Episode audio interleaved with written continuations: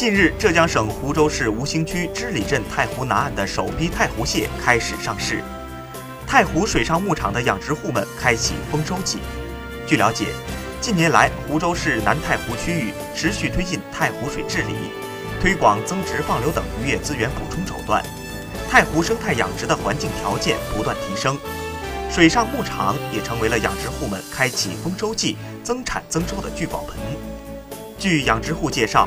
今年因为气候好，太湖蟹的产量和品质要优于去年。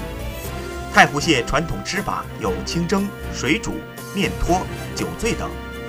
取出蟹肉后，还可以制成蟹肉狮子头、孔雀虾蟹、蟹粉小笼包等名菜。